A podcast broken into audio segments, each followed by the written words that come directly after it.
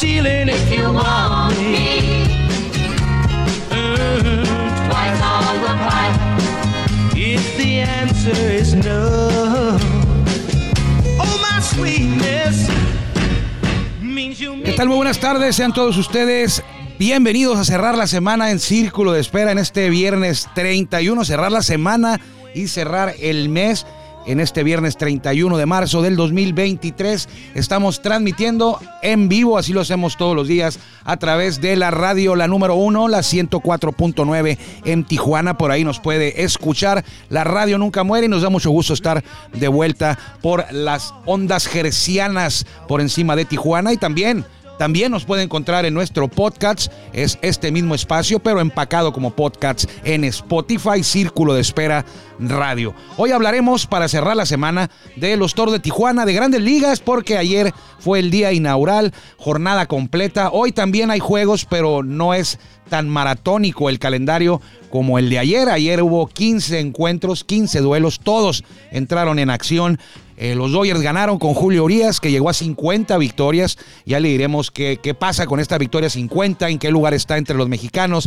Y también el tema de los padres, que ayer, pues los Rockies de Colorado les amargaron la fiesta inaugural a Blake Snell y compañía, a Manny Machado, a Alexander Bogarts, que lo hizo bien. Eh, a Juan Soto, el relevo de los padres que se supone, no se supone, es una de las fortalezas para la temporada 2023. Se vino abajo ayer el relevo eh, y por un juego perdido eh, no pasa nada. Es una temporada de 162 juegos, así que hablaremos de grandes ligas, hablaremos de los mexicanos en grandes ligas, hablaremos de los toros, porque cuando nos volvamos a encontrar por aquí, si Dios quiere, el lunes, eh, ya estaremos en pleno torneo interliga en la Liga Mexicana de Béisbol. Así que eh, gracias a usted por permitirnos que lo acompañemos y para entrar en materia, vamos primero con la mejor voz de un estadio de béisbol en México, es la de Jorge Niebla, el Caifán, y él es el encargado todos los días de abrir la puerta de este espacio. Bienvenidos.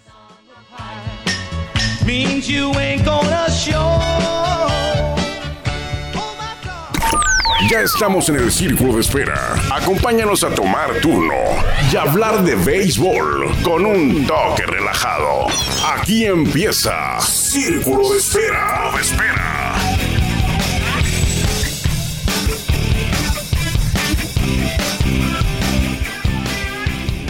Muchas gracias, Caifán, pero principalmente a usted las gracias por permitirnos, ya le decía yo, que nosotros lo acompañemos a usted para hablar de béisbol en esta tarde de viernes. Se fue la lluvia, está amaneció soleado en Tijuana, pero a esta hora de la tarde está un poquito ahí nubladón, medio gris, el cielo poquito, no mucho, bueno, no es cierto, no es cierto.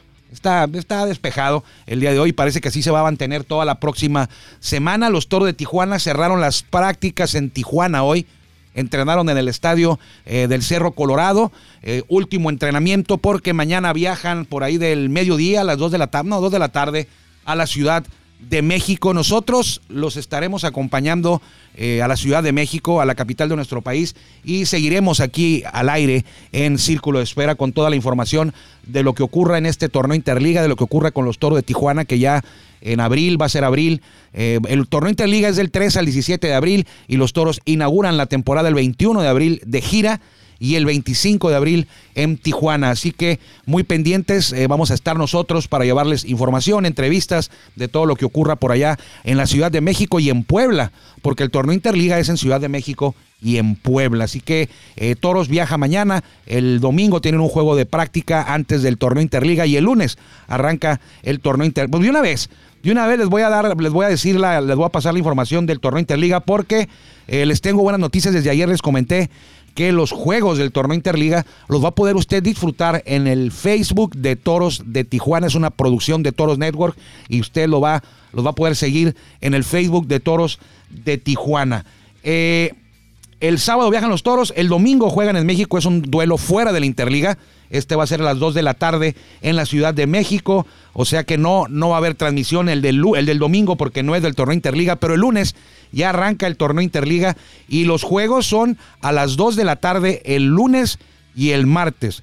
Los toros juegan a las 2 el lunes contra los Diablos Rojos del México y el martes van a enfrentar a los guerreros de Oaxaca también a las 2 de la tarde en el estadio Alfredo Harpelú. Es decir, lunes y martes, juegos a las 2 de la tarde, horario del centro del país, a la 1 de aquí, el arranque del torneo Interliga para los toros. El lunes contra Diablos Rojos, el martes contra Guerreros y el miércoles van a jugar a las 7 contra los el Águila de Veracruz en el Estadio Hermano Cerdán de Puebla. Así que lunes y martes a las 2, miércoles a las 7, conforme vaya pasando los días, le vamos a ir a usted recordando a qué hora son los siguientes juegos, porque luego el jueves y el viernes los toros no juegan, pero entrenan en Puebla jueves y viernes, pero lunes, martes y miércoles hay juegos y luego ya regresan sábado, domingo, lunes, martes, eh, con los siguientes duelos del torneo Interliga. Entonces, lunes, martes a las 2 y el miércoles a las 7 de la tarde, horario de Tijuana. Esa es la primera, los primeros cuatro o cinco días del torneo Interliga son tres, cuatro juegos y dos eh, prácticas que esos días eh, no juegan. Ayer arrancó Grandes Ligas, una jornada de 15 juegos, todos jugaron ayer. Eh, incluyendo los padres, incluyendo los Dodgers.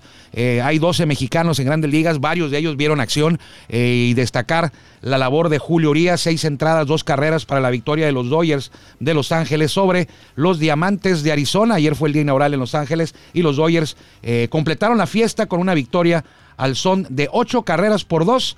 Eh, se fue adelante Arizona en las primeras entradas, le hicieron dos carreras al paisano, una en la primera, una en la segunda, y de ahí en adelante lanzó cuatro papas, cuatro argollas para completar su labor en seis entradas de dos carreras para Julio Urias, que con la victoria es su primera de la temporada. Sin embargo, en su carrera, Julio Urias, con la de ayer, llegó a 50 triunfos.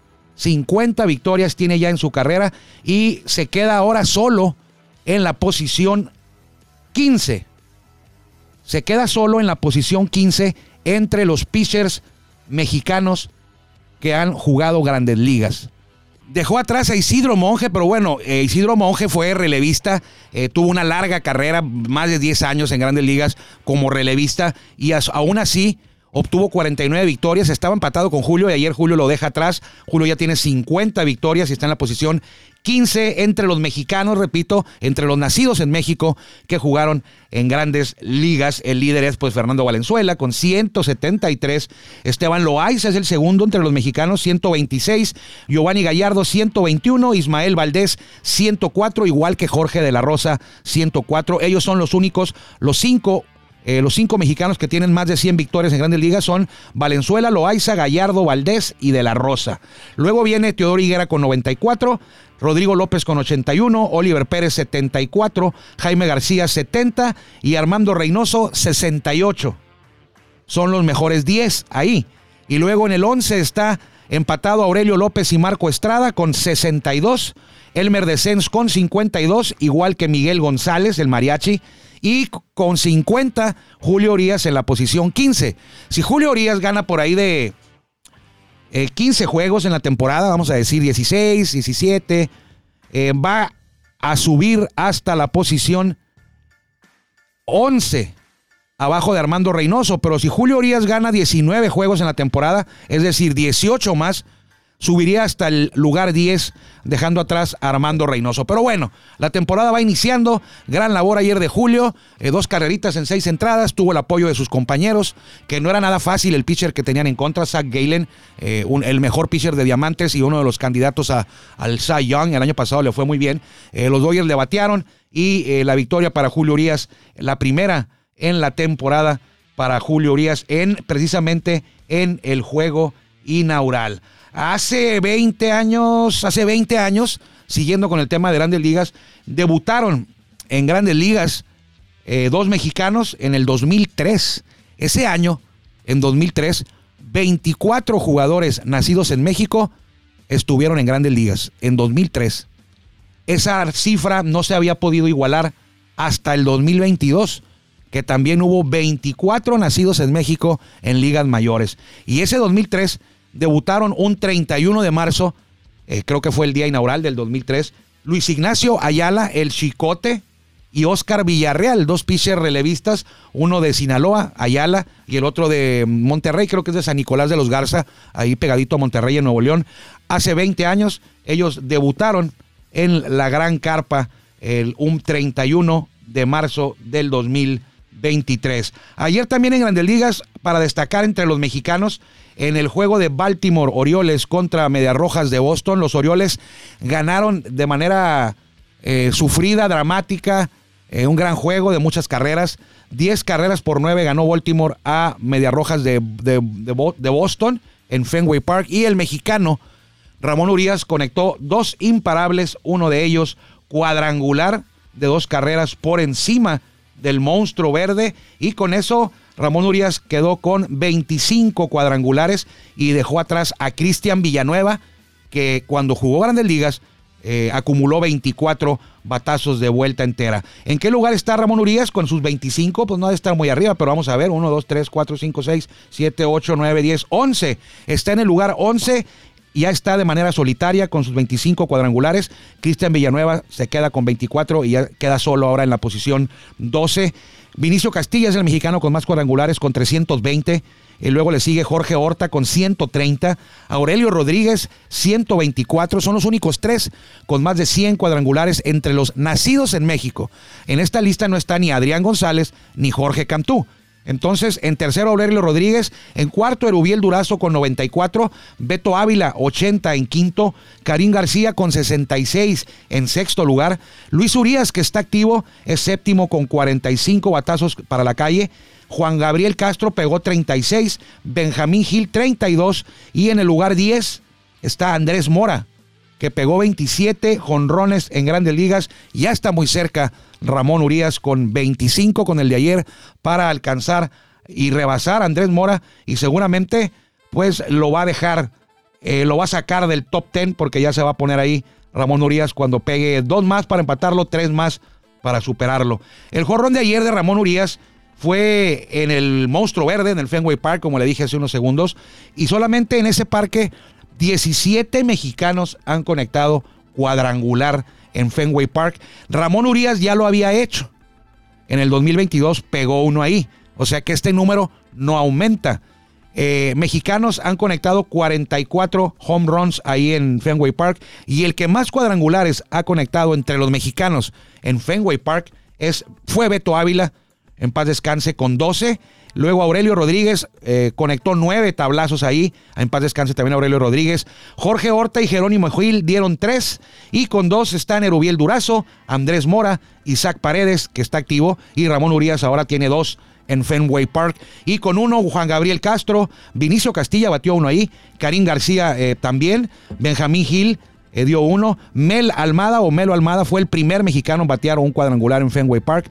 Carlos El Chaflán López también batió uno ahí. El Fello Amézaga dio uno ahí. Y Mario Valdés también.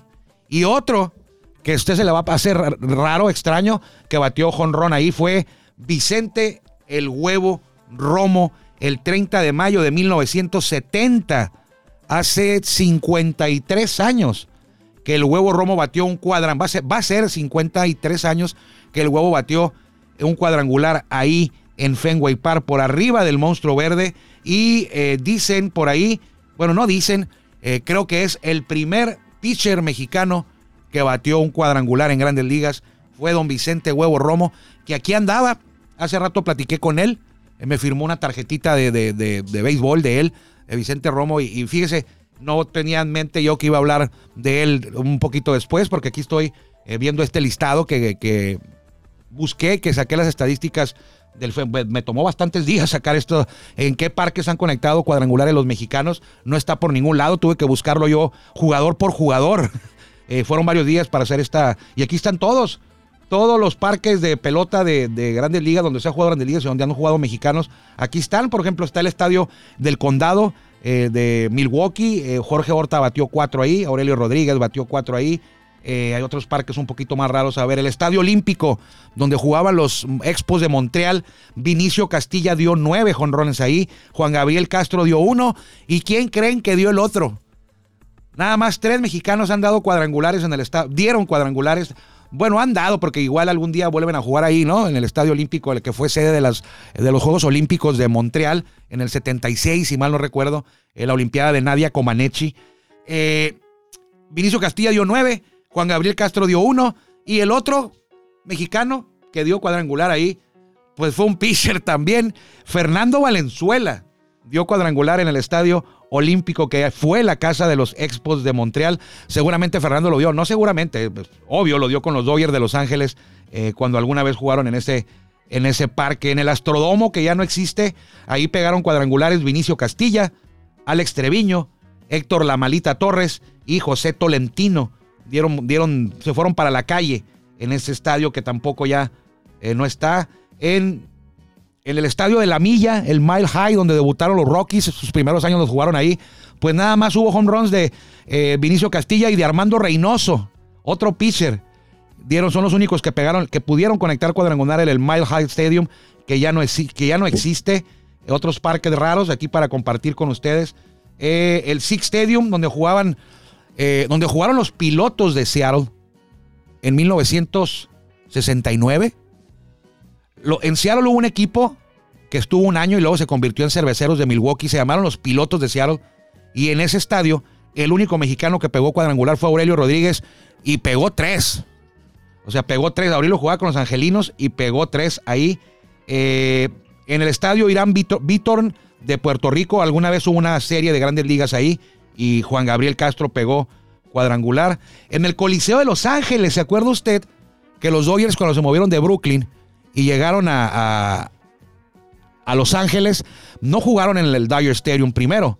Lo hicieron, tuvieron como casa el estadio, el Coliseo de Los Ángeles, que todavía está activo. Ahí muchas veces juega eh, la selección mexicana ha jugado ahí, eh, la América cuando va a jugar ahí contra los Cholos a veces o contra algún un juego de fútbol ahí, ahí lo meten de esos juegos moleros de, ni de pretemporada, amistosos, los meten, los han metido en el estadio del Coliseo de Los Ángeles. Ah, bueno, pues ahí hubo un mexicano que conectó cuadrangular y fue Rubén, Rubén Amaro.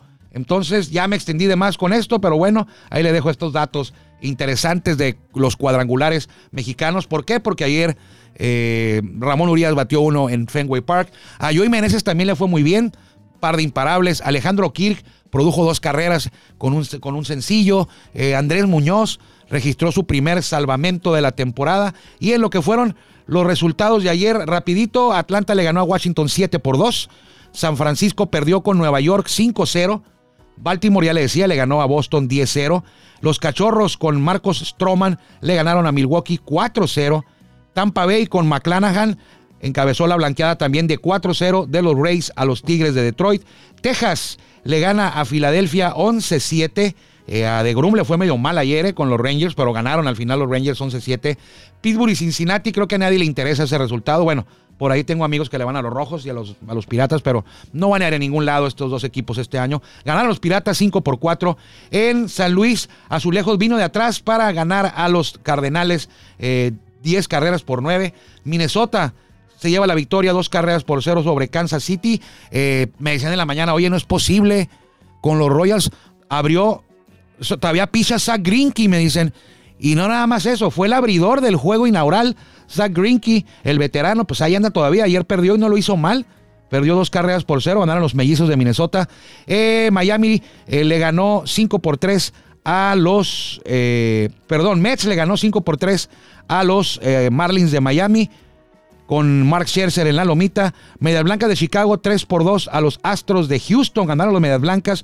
Eh, lo hizo bien Fran Valdez, pero luego al relevo le dieron los Medias Blancas un cuadrangular monstruoso de Jordan Álvarez, pero ya en la novena entrada y solitario no alcanzó. Los Rockies de Colorado eh, le ganaron siete carreras por dos a los padres de San Diego. Creo que es Germán Márquez, el pitcher abridor de los Rockies de Colorado. Se lleva la victoria, pierde Blake Snell. Los angelinos de Los Ángeles cayeron 2 por 1 en su casa contra los Atléticos de Oakland. Shohei Otani creo que lanzó 6 entradas en blanco, ponchó a 10 y no ganó el juego porque el bullpen se lo echó a perder.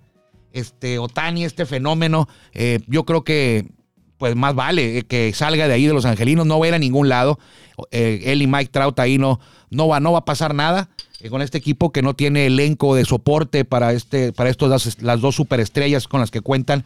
Pasan casi, bueno, no pasan desapercibidos porque son un fenómeno los dos, sobre todo Tani, pero eh, ya me refiero como en, colectivo, no van a ir a ningún lado eh, los angelinos. Así que ojalá que Otani esté cambiando de, de dirección, de código postal para el próximo año y que no sea muy lejano. Yo quisiera que se quedara en la zona, ahí con los, los Dodgers de Los Ángeles, pero bueno, apenas vamos arrancando el 2023 y eso ocurriría hasta el 2024. Y cerraron la jornada, ya le decía yo, con la victoria de los Marineros de Seattle sobre... Eh, ¿Contra quién jugó los Marineros? Contra los Guardianes de Cleveland. No la tenían fácil, ¿eh? Los, los, los eh, Marineros de Seattle, sin embargo, se impusieron a los Guardianes de Cleveland allá en Seattle, en el estadio que antes se llamaba Safeco Field, ya no se llama así. Recuerdo cuando se inauguró el estadio y ahora resulta que ese estadio ya es de los viejones. Yo recuerdo cuando se inauguró como si fuera ayer. ¿Por qué? Porque lo inauguraron los padres. Jugaron el, primer duelo en la historia, un duelo oficial allí en, en lo que era antes el Safeco Field. Eh, que recuerdo que pasa un tren por atrás, no por dentro como en el estadio Alijadores de Tampico, que el tren pasaba por el, por el jardín, por adentro, tenían que detener el juego, se detenía el juego y las vías estaban por ahí por el jardín. No sé qué tan peligroso hubiera sido para los jardineros eh, andar fildeando, voltear a ver el elevado y tropezarse con alguna vía, porque las vías estaban sobre el terreno del juego del jardín, de los jardines del estadio Alijadores de Tampico, acá en Safeco Field. El tren pasa por, pasa cerca. Es más, no es parte del estadio pasa muy cerca, pero se escucha el silbido de la locomotora cuando pasa por ahí por Seattle. Juegos para hoy, ya le decía que la jornada de este día no va a estar igual de nutrida como lo fue ayer. El día de hoy solamente hay cinco juegos. Arrancan a las 3.40 de la tarde, ya no falta mucho, los Mets contra los eh, Marlins de Miami. En Miami va a lanzar Peterson por los Mets y Jesús Luzardo por el equipo del Pez, del Gran Pez allá en Miami. Los Medias Blancas de Chicago van contra Astros de Houston. Lance Lynn por los, por los Medias Blancas contra eh, Cristian Javier por los Astros que buscarán empatar la serie. Los Rockies de Colorado vienen por más. El juego, el juego de los Astros es a las 5.10 de la tarde. El juego de los Padres es a las 6.40, igual que ayer. Padres con eh, Nick Martínez contra Freeland por los Rockies de Colorado. Los Dodgers, Dustin May, se va a enfrentar a los Diamantes de Arizona con Kelly en la lomita y cierra la jornada los Marineros de Seattle con Robbie Ray en la loma contra, iba a decir, Indios contra Guardianes de Cleveland que tendrán en el montículo a nuestro amigo Gadis, se apellida, me va el nombre de Gadis, Gadis de Cleveland, se llama Hunter Gadis, Hunter Gadis de Cleveland. Esa es la jornada para hoy en la Liga Mexicana de Béisbol. Ya le decía, falta todavía, ya arrancó en Grandes Ligas y en la Liga Mexicana de Béisbol todavía falta eh, un mes, no, 21 días. 21, no, 20 días, va a haber 21, 20 días. Recuerde que la Liga Mexicana de Béisbol va a iniciar el 20 de abril, pero solamente hay un juego. Eh, este duelo lo van a tener en el estadio eh, Domingo Santana, que le dicen la Fortaleza. Ahí van a estar jugando los Leones de Yucatán, que son el equipo campeón del 2022, contra los Bravos de León. Y van a jugar en, la casa de los Bravos de León. A mí se me hizo siempre eh, muy extraño que el equipo campeón no abriera en casa y en fin de semana. O sea, los Leones de Yucatán, el equipo campeón, va a jugar de gira y va a jugar su primer juego solos, o sea, no, va a jugar nadie más, nada más, nada más va a jugar Leones de Yucatán contra Bravos de León, el único juego de ese día, pero no va a ser en su casa de los campeones, va a ser en la casa del rival de los Bravos de León, que fueron de los sotaneros. Bueno, ahí, ahí se va a abrir la temporada 2022 de la Liga Mexicana de Béisbol, es jueves 20, 20 de abril, y ya el día siguiente, que es viernes 21 de abril, ahí van a entrar en acción todo el resto del contingente, eh, incluyendo los Toros de Tijuana, que les toca inaugurar de visita en Veracruz, Estadio Deportivo Beto Ávila, 21 de abril, viernes. Allá van a jugar los Toros viernes, sábado y domingo, que es 21, 22 y 23, para volver a Tijuana. Es decir, Toro se va a ir mañana, salen, viajan de Tijuana a Ciudad de México y no van a volver a Tijuana hasta el día 24, que es lunes, van a volar a Tijuana para jugar el 25, 26 y 27, la serie inaugural, martes, miércoles y jueves, contra Algodoneros Unión Laguna. Y por si fuera poco, por si no se cansaron de viajar, acabando el juego del jueves, van a volar en la madrugada a Durango, porque ahí juegan 23, 24, 25, 26, 20, juegan 28, 29 y 30, viernes, sábado y domingo en el Estadio Francisco Villa contra, eh, iba a decir Francisco y Madero, Francisco Villa contra Generales de Durango. Entonces, eh, los toros vienen, juegan, abren la temporada en casa y se van. Recuerde, ayer se lo adelanté, ayer le comenté que los boletos para la inauguración de los toros de Tijuana en, eh, en el estadio del Cerro Colorado se van a poner a la venta en las taquillas del estadio el próximo martes para los abonados y el próximo miércoles al día siguiente para el público en general. Vámonos, que ya nos vieron, dice producción, que es hora de irnos a ver los juegos de grandes ligas. Eh, recuerde que en unas horas hará cinco juegos, pero seguramente va a haber alguno que usted pueda encontrar por ahí por las televisoras de cable deportivas, eh, sobre todo una que tiene tres letras, por ahí lo puede encontrar. Entonces, eh, en Fox. Vámonos, es fin de semana, vamos a las grandes ligas, vamos a viajar a Ciudad de México y si Dios quiere, por aquí estaremos el lunes desde la capital de nuestro país con los pormenores de la pretemporada de los toros y cómo le fue a los mexicanos en grandes ligas y cómo le fue a los padres y cómo le fue a los Dodgers, a su equipo favorito. Cuídense mucho, un servidor Armando Esquivel le agradece que nos haya permitido que lo acompañáramos a hablar hoy de béisbol aquí en Círculo de Espera y si usted así lo decide y si Dios quiere, el lunes, el lunes ya en abril, aquí estaremos, el lunes 3 de abril aquí estaremos para seguir con el rey de los deportes. Que le vaya bien.